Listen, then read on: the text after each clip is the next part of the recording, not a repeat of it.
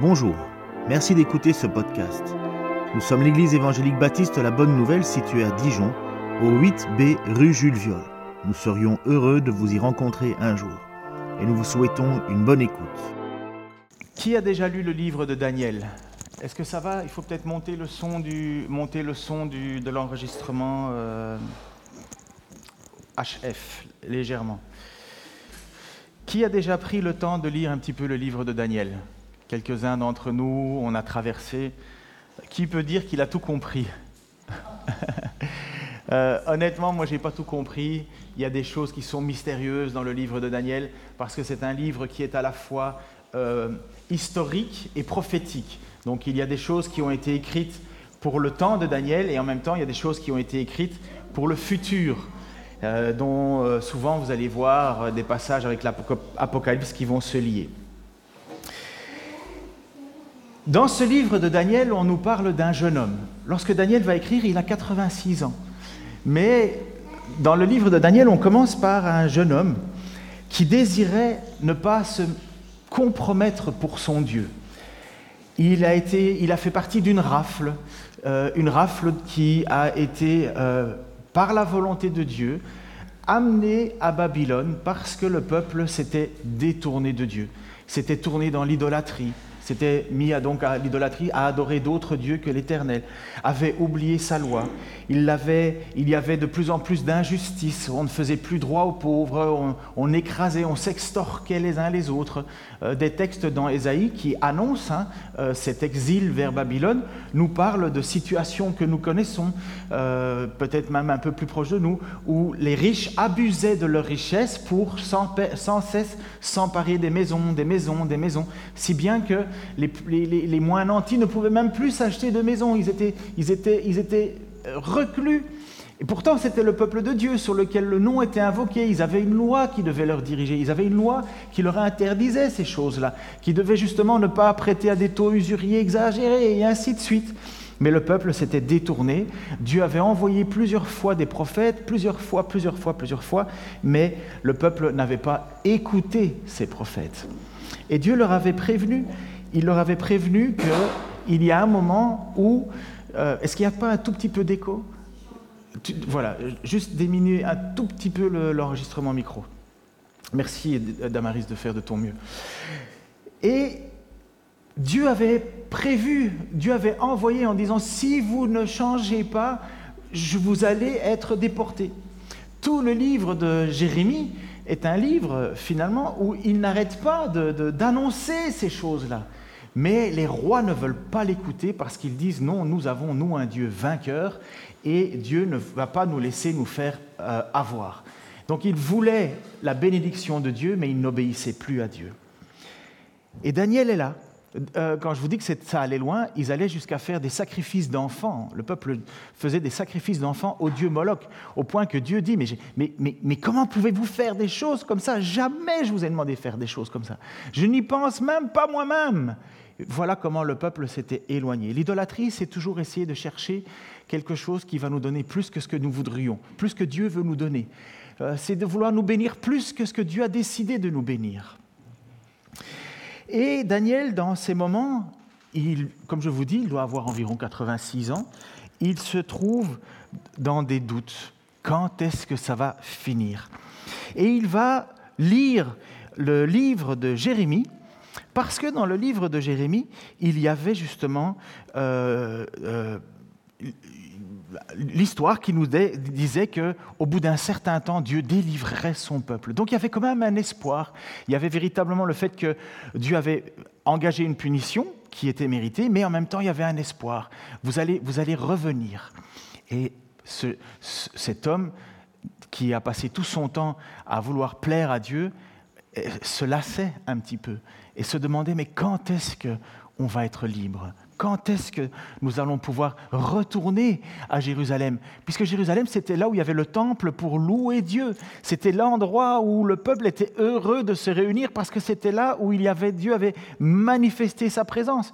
Dans les temps avant, Dieu avait manifesté sa présence dans la tente, vous vous souvenez, hein, quand Dieu, sorti, Dieu avait fait sortir son peuple d'Égypte avec euh, Moïse, ils avaient fabriqué un tabernacle qui était une tente mobile et, c'était là où on allait louer Dieu. Et puis, à un certain moment, là où il y avait le, coffre de l'Alliance, et puis, à un certain moment, David voulait reconstruire un temple pour dire voilà, c'est à Jérusalem, Jérusalem ou Sion, sachez que c'est la même chose. Sion, c'est la montagne, Jérusalem, c'est la même chose. Et nous allons avoir un lieu où nous allons pouvoir louer notre Dieu. David était tout heureux. Peut-être que vous vous souvenez de ce passage-là où, lorsqu'il marche, pour la deuxième fois, parce que la première fois il avait mal fait, où il marche avec le, temple, l'arche de l'alliance qui rentre dans Jérusalem, il saute de joie, il saute de joie, il est tout heureux parce qu'il dit, voilà, nous allons pouvoir construire un temple. Et finalement, c'est Salomon qui va construire ce temple. Et Salomon va faire une énorme prière en disant et en commençant, nous savons, ô Dieu, que ce n'est pas ce temple qui peut te contenir, parce que c'est l'univers entier qui est là.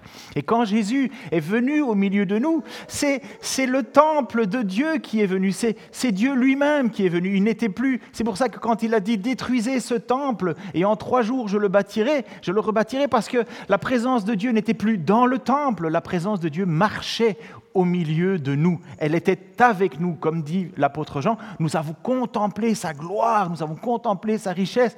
Jean va dire, je peux le dire, je vous l'ai dit, je écrit ceci afin que vous sachiez que Jésus-Christ est le Fils de Dieu et qu'en croyant, vous ayez la vie en son nom.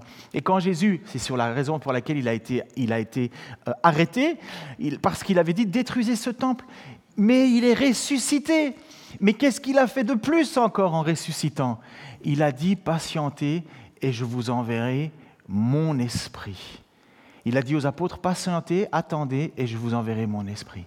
Et puis par la suite, nous avons découvert quelque chose qui est totalement différent, chose que Jésus a dit à une Samaritaine, une Samaritaine qui était loin d'être un modèle de pureté, puisqu'elle avait déjà eu cinq maris, et le mari avec qui elle était n'était pas son mari, et elle s'était posé la question à Jésus, disant, disant mais vous les Juifs, vous dites qu'il faut adorer à Jérusalem, et, nous, nous, nous, adorons là-bas, sur cette montagne que je crois que c'était Abraham avait fait, ou je ne sais plus lequel, mais, euh, mais où faut-il adorer? Et Jésus lui a dit, il y a un temps où ce n'est plus ni à Jérusalem, ni sur cette montagne vous adorez, mais Dieu, vous chercherez et vous adorez Dieu en esprit et en vérité. Et c'est à partir de ce moment-là où chaque chrétien, lorsqu'il accepte Jésus-Christ comme son Seigneur et son Sauveur, devient lui-même le temple du Saint-Esprit.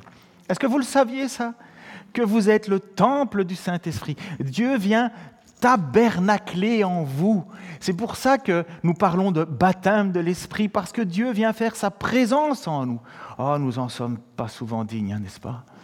Nous l'attristons souvent, cet Saint-Esprit. Mais la Bible nous dit que il n'y a plus un endroit à gauche ou à droite où il faut l'adorer, mais il faut l'adorer en esprit et en vérité. Mais pour l'époque de notre Daniel, il n'y avait pas tout ça il n'y avait pas encore ces choses-là. c'était écrit en filigrane. les, textes nous disent que l'apôtre Pierre va nous dire que les, prophètes avaient espéré comprendre euh, euh, la, la, bénédiction que nous avons de savoir que nous avons reçu Jésus-Christ. Eux, ils n'étaient pas au courant de tout ça, mais ils l'espéraient. Et donc, à un certain moment, nous avons Daniel qui est là qui lit le livre de Jérémie parce qu'il veut savoir à quel moment il va pouvoir retourner louer son Dieu.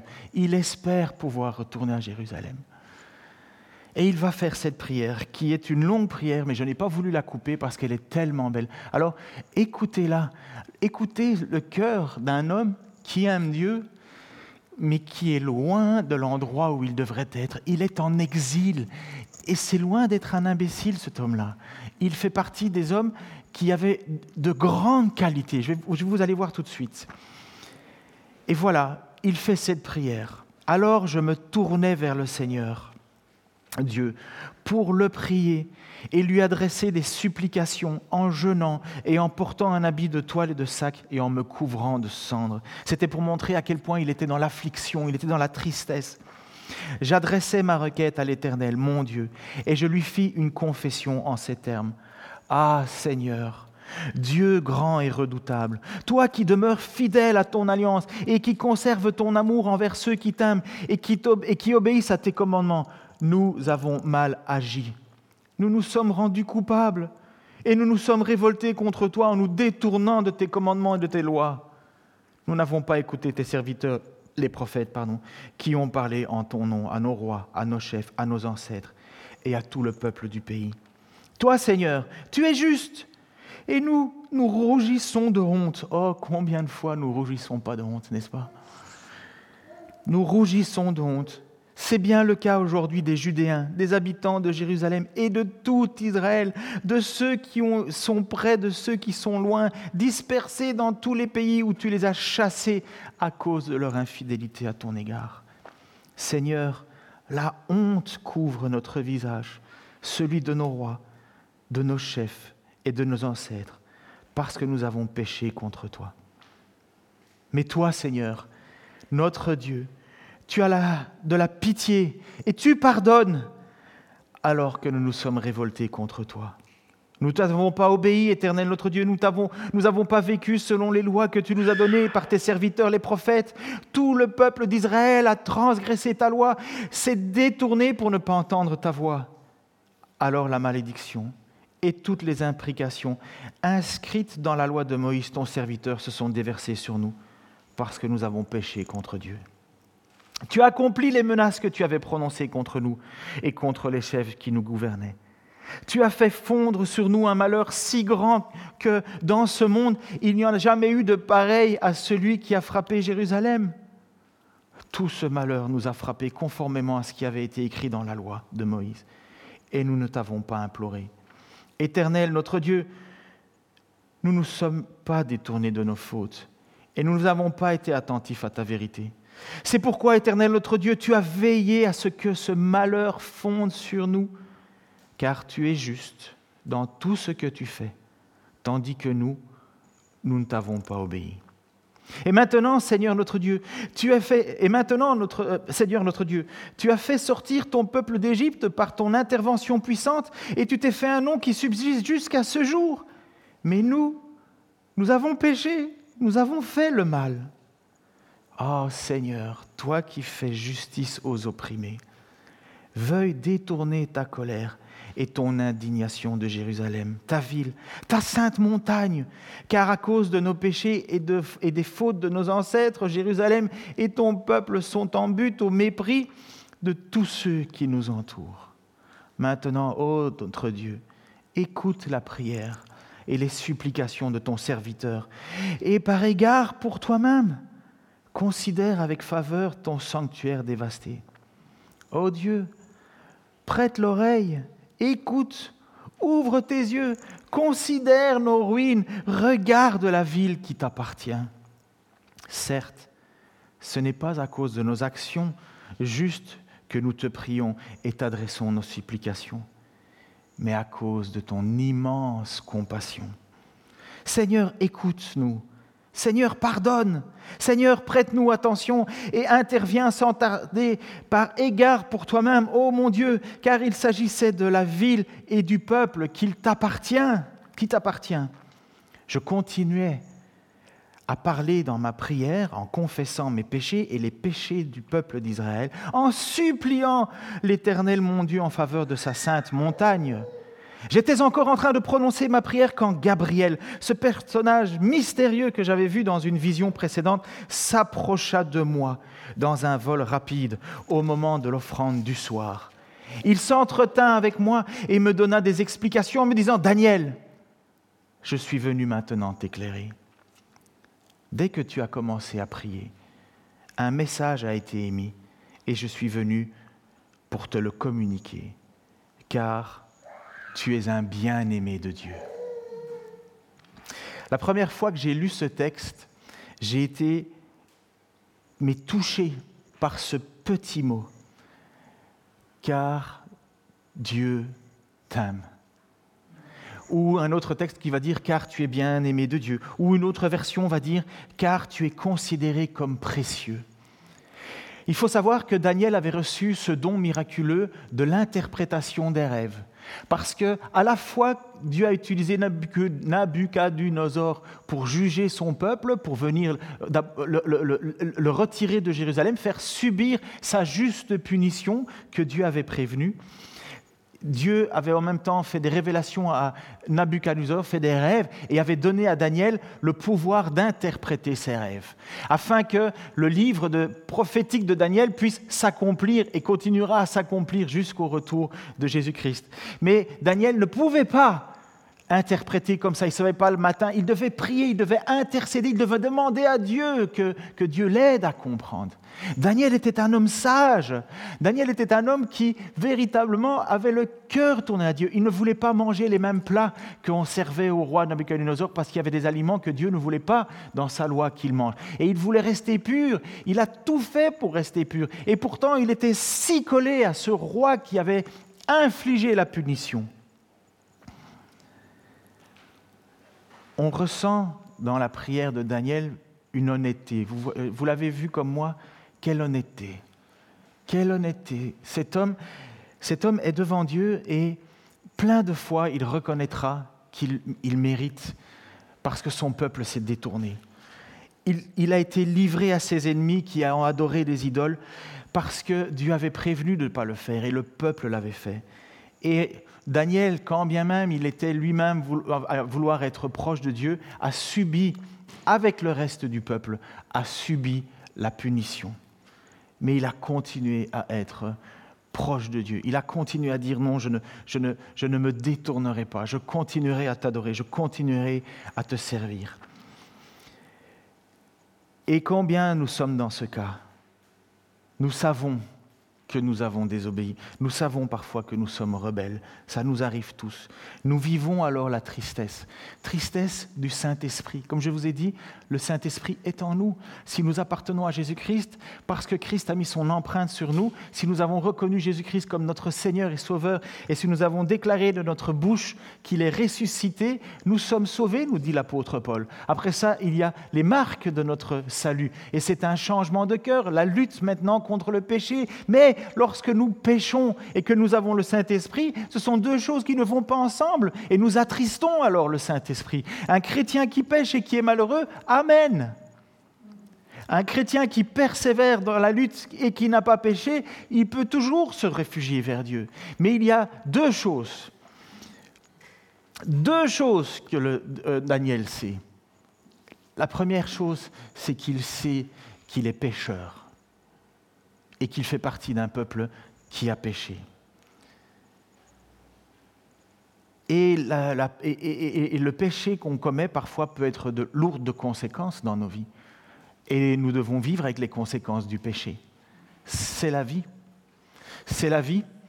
Daniel n'a pas été pécheur lui-même, sans être pourtant parfait, mais il a subi les conséquences du péché. Daniel ne cache pas sa propre faute. Il va dire, je continue à parler dans ma prière en confessant mes péchés. Je crois que je l'ai affiché. Je continue à, parler dans ma prière en confessant mes péchés et le péché de mon peuple euh, Israël. Combien de fois ça ne nous arrive pas de prier en disant Oh Seigneur, nous avons péché, oh Seigneur, nous avons fait ceci. Et par orgueil, par fierté, par honte, par Jeanne, on ne dit pas j'ai péché. On est au milieu de l'assemblée et nous préférons utiliser des mots larges afin de ne pas trop s'inclure. Non, je continuais à parler dans ma prière en confessant mes péchés et les péchés de mon peuple d'Israël.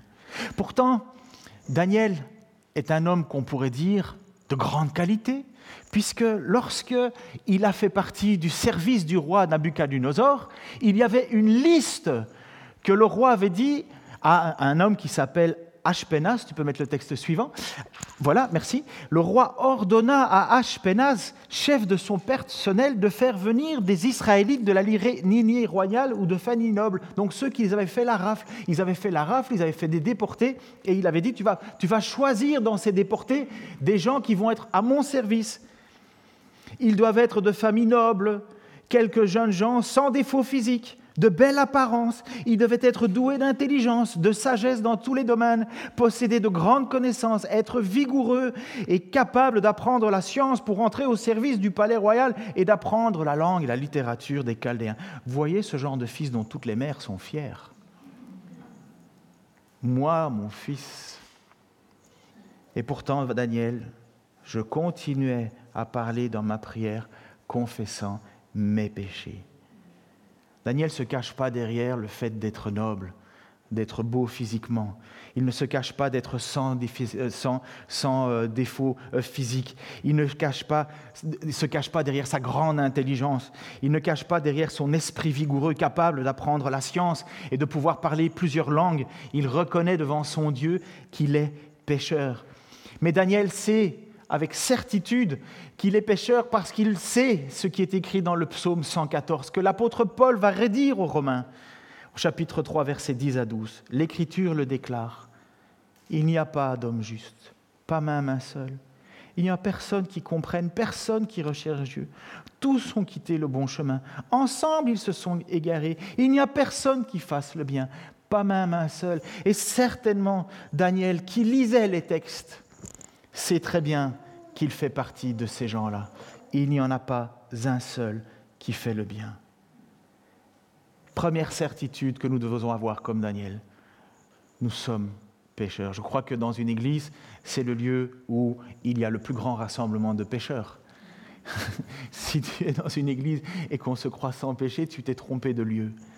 Parce que l'église est un endroit où les pécheurs viennent trouver et, se réjouir de la grâce qui leur a été faite. Parce que justement, la deuxième grande assurance de Daniel, alors qu'il est quand même dans l'effroi, hein, il espère retourner à Jérusalem. Il sait une deuxième chose qui a été déclarée plusieurs fois dans le texte.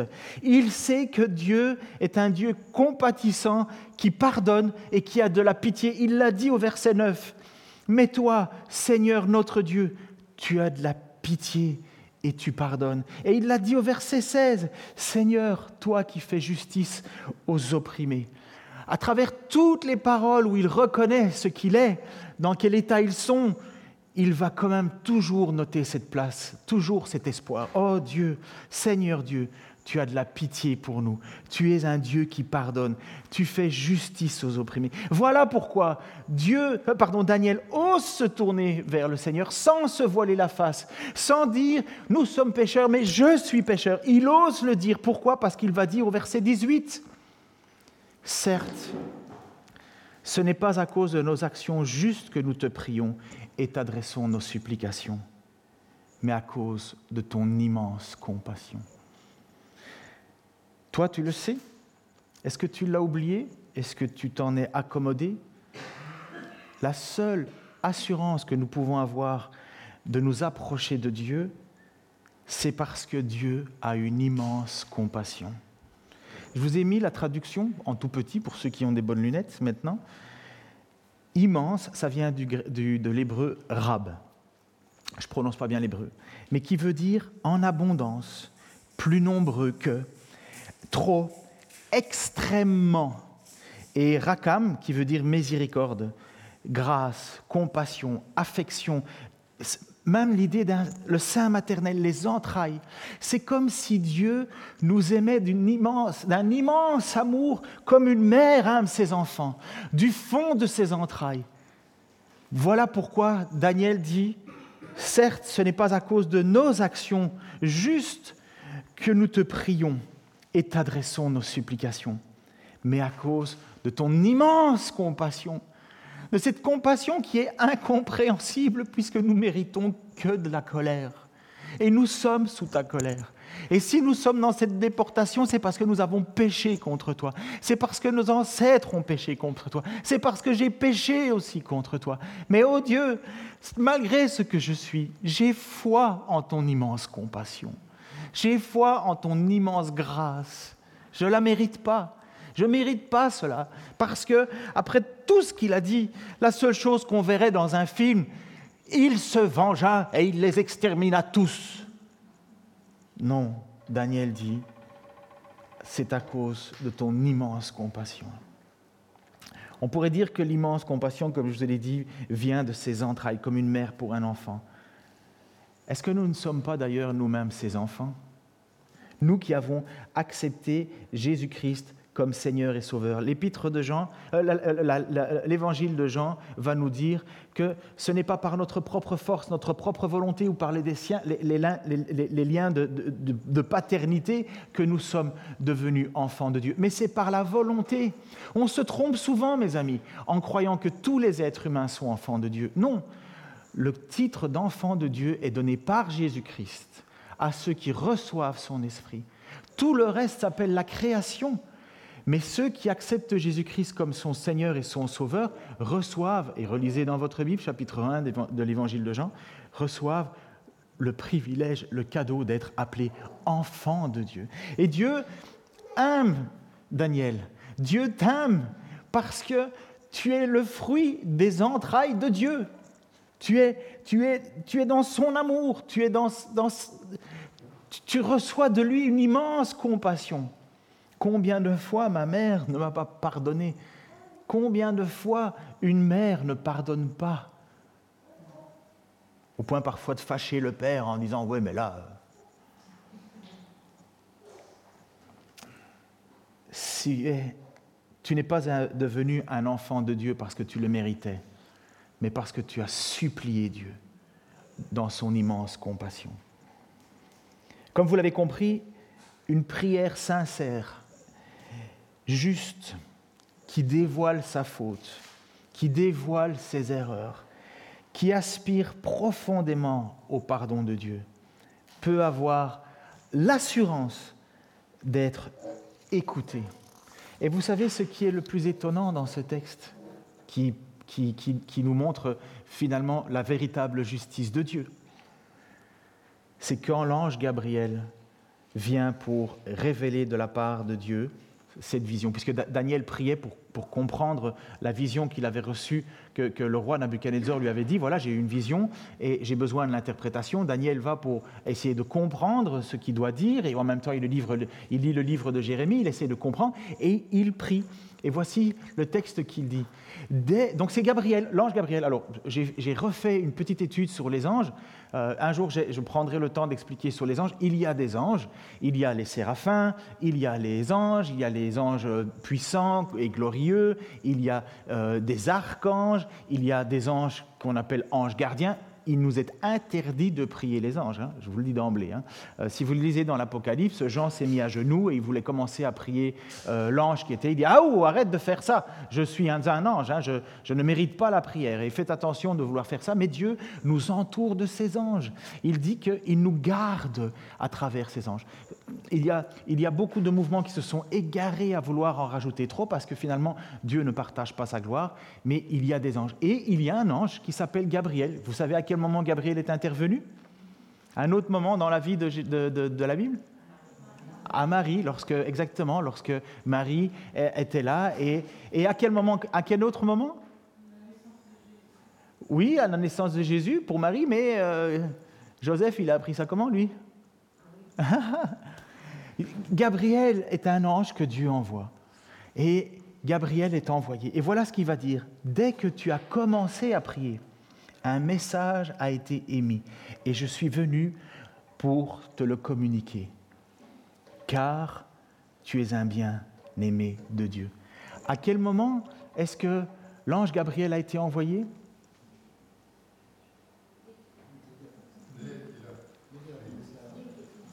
Quelle est la différence entre le commencement et la fin? Est-ce que, que l'ange a été envoyé à la fin de la prière mais non, dès le début. Pourquoi? Non, c'est écrit à la fin. Et, je vous assure que c'est ça qui m'émeut. C'est ça qui m'émeut. Dès que tu as commencé à prier, et toute sa prière n'était que reconnaissance de son péché, reconnaissance de sa faute, reconnaissance de son indignité, avec à la fois toujours cet, espoir, mais je sais, oh Dieu, que tu pardonnes, je sais, oh Dieu, que tu fais compassion, je sais que ce n'est pas à cause de, moi ou de mon, mon mérite, mais c'est parce que j'ai foi en ton immense compassion. Et voilà que l'ange Gabriel dit, dès que tu as commencé à parler, tu n'avais même pas fini, j'ai été envoyé parce que Dieu t'aime parce que tu es un bien-aimé de Dieu. Le texte va nous dire, la traduction, c'est euh, Kemdam. tu es précieux, tu es désiré, tu es délice, tu es plaisance, tu es de prix, tu es bien-aimé, tu es trésor, tu es délicat. Mais est-ce que vous comprenez l'importance que vous avez pour Dieu malgré l'état dans lequel on peut être de pécheur? Nous sommes précieux pour Dieu. Nous sommes précieux pour Dieu. Personne d'entre nous est capable d'aimer à ce niveau-là, vous comprenez? Personne, personne à part de Dieu. C'est un amour divin, un immense amour que Dieu manifeste envers sa création. Mais je vous le rappelle, il faut quand même, la première chose, c'est la sincérité. La sincérité de reconnaître notre état pécheur. Ne pas se voiler la face. Ne pas se cacher derrière nous, mais dire je. Ne pas chercher autre chose que la compassion de Dieu. Et avec cette assurance, assurance que nous sommes bien aimés de Dieu. Dès que tu as commencé à prier, un message a été émis et je suis venu pour te le communiquer, car Dieu t'aime. Je termine avec ce dernier texte pour ce matin, il vient de l'apôtre Jean, et il, est, il, a, il a, vous savez que l'apôtre Jean a eu une grande amitié avec Jésus. un texte va nous dire l'apôtre que Jésus aimait. Ça ne veut pas dire qu'il n'aimait pas les autres, mais il y avait véritablement une proximité avec euh, l'apôtre Jean. Et Jésus va nous rappeler, Jean va nous rappeler ceci. Mes chers amis, aimons-nous les uns les autres, car l'amour vient de Dieu. Quiconque aime est enfant de Dieu et connaît Dieu. Voici comment Dieu a manifesté son amour pour nous. Il a envoyé son Fils unique dans le monde afin que nous ayons la vraie vie par lui. Et l'amour consiste en ceci. Ce n'est pas vous qui avez aimé Dieu. Mais c'est lui qui nous a aimés. La même réponse que Dieu, que Gabriel a dit à, à Daniel. Car Dieu t'aime. Et là, c'est Jean qui nous le dit. Et l'amour consiste en ceci. Ce n'est pas nous qui avons aimé Dieu, mais c'est lui qui nous a aimés. Il a envoyé son Fils qui s'est offert en sacrifice pour le pardon de nos péchés.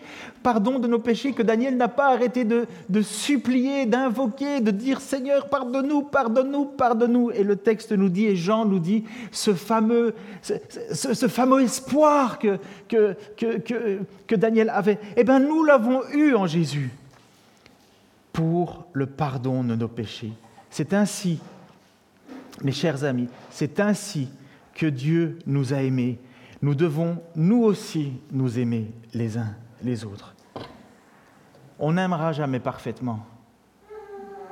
Mais lorsque vous aimez, vous manifestez le même amour que Dieu a pour vous. Pas un faux amour, pas un amour il y, a, des amours où il faut être limité. Il y a des amours qui nous font pleurer. Il y a des amours qui nous font, qui nous font regretter de ne pas être assez, de ne pas faire plus.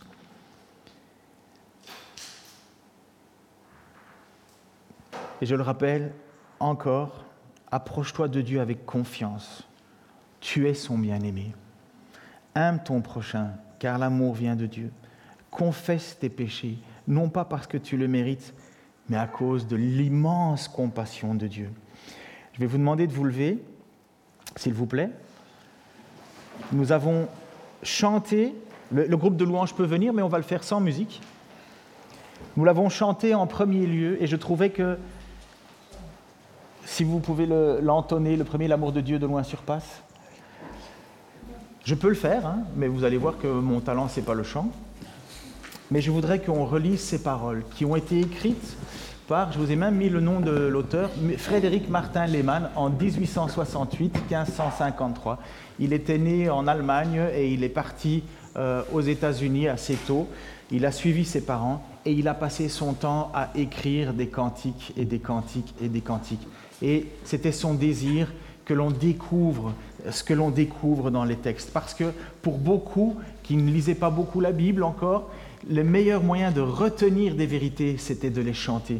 Alors, après ce qu'on vient de lire sur l'histoire de, Daniel, qui va dire c'est à cause de ta grande compassion, c'est parce que Dieu, tu nous aimes, que nous pouvons avoir confiance, que tu, nous écoutes, que nous allons pouvoir chanter ensemble ce chant-là. Vous êtes prêts? Là.